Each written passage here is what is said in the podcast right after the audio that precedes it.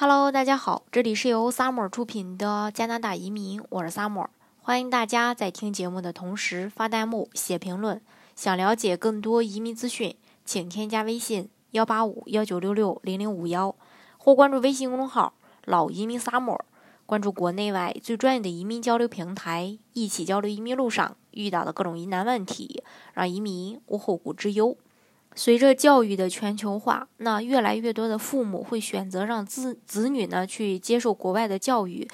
为了孩子呢啊去选择呃国外上学，但大多数孩子年龄都偏小，父母有时候可能会不太放心，那很多家庭也会去选择陪读，由此呢就诞生了大家比较熟悉的词“陪读妈妈”。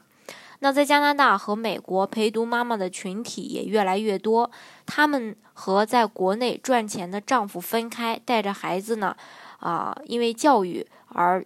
居住在异乡他国，独立的去应对异国的语言问题、生活问题以及孩子的成长和教育问题。近期呢，国内很火的一部电视剧叫《陪读妈妈》，将注意力放到了加拿大的陪读妈妈的这个群体。那这部电视剧通过讲述一群远赴温哥华的陪读妈妈的故事，揭开了两代人观念的碰撞，中国人在海外的酸甜苦辣，以及中国式教育的种种优势和弊端。都让这部电视剧呢极具有热度和话题性。那加拿大作为中国留学生的重要聚集地，现在呢有接近十四万名中国留学生在加拿大留学。多了不说，咱就往少处说吧。哪怕只有十分之一的妈妈选择陪读，这也不是一个小数字。那陪读妈妈把故事的背景设置在温哥华，展开了这个群体的。呃，众生相，其中呢，很多人都是很具有鲜明的代表性的。他们身处各异，性格不同。为了孩子能够接受到更好的教育，他们不远万里来到大洋彼岸。他们有旁人羡慕光鲜的一面，也有人后不为人知的百般的苦恼。除了要操心孩子的生活、学习和青春期的叛逆，还要融入一个陌生的环境当中。因为年龄和思维的方式、适应能力的老去，他们出国的历程可能要比孩子更艰难，面临呃的这个事儿呢可能会更复杂，处境呢也可能会更艰险。呃，剧中的四位陪读妈妈，每个人都有自己的苦处和痛点，在外人看来，国外的生活像天堂。不过呢，是不是天堂也只有他们自己知道，因为每一步都是一个艰难的选择。为了孩子，放弃事业和家庭，远离爱情，在人生地不熟的地方为孩子遮风挡雨，这一切其实是非常不容易的。可能没有亲身经历的，都很难去感受到，哦，这个其中的艰辛。那像剧中李娜听说自己儿子出事后的这种急切，以及呃剧中胡媛媛内心的孤独和脆弱，陈丽丽面对赔偿款时的一个犹豫，这一切呢都不是很轻松的。在现实生活中，温哥华的陪读妈妈她也是一个群体，也是一种现象，是一种中国人都能去理解、外国人无法接受的生活状态。加拿大有一个群体叫做小刘们，由于各种原因。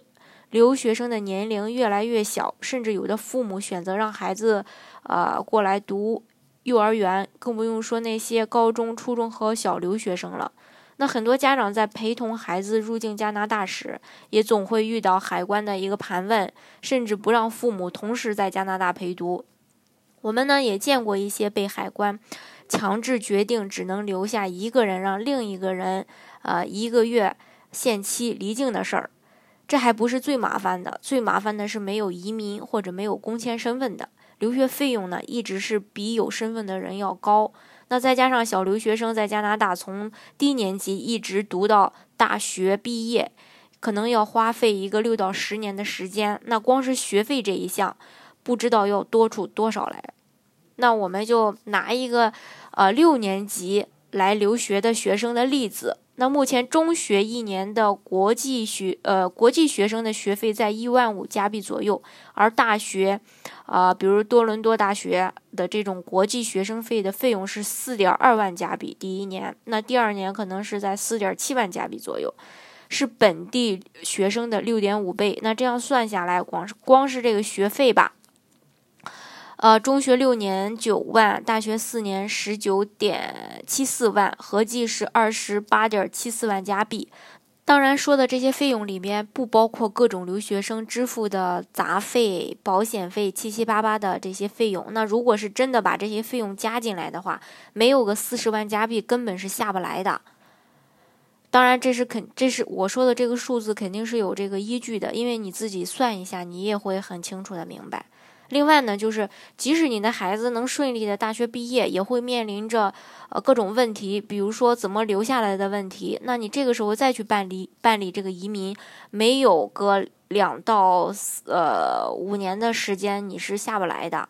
像在安省、在 B、C 省留学生转移民的，等上几年，或者说办办不成，后来打道回国的，呃多的是。那时间成本以及机会成。机会成本又不是金钱能去衡量的，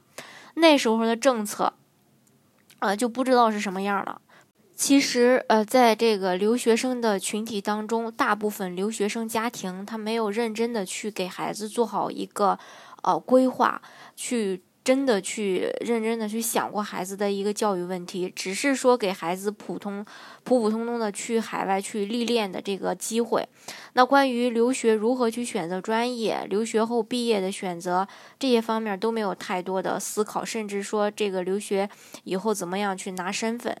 嗯，都没有考虑进去。那如果说你想省掉这个四十多万的一个学费，那我就建议大家。呃，在孩子考虑留学之前，去给孩子拿一个身份，就包括全家，因为这个移民都是一人申请，爱人和孩子跟着免费拿身份的。那这个时候的话，孩子再去读书，他享受的的这个教育的这种费用是跟当地人是一样的，并且包括呃毕业以后的就业机会，在上大学时候的一个选专业的这种机会。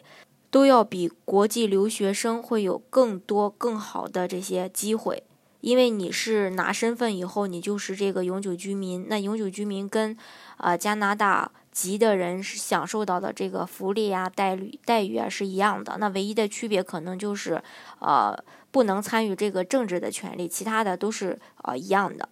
当然，你如果说我就想让孩子出去读几年书之后再回国发展。那这种情况下就不用担心这个孩孩子这个身份的问题，就是害怕孩子在国外待习惯了以后不想回来了，那个时候又没有身份，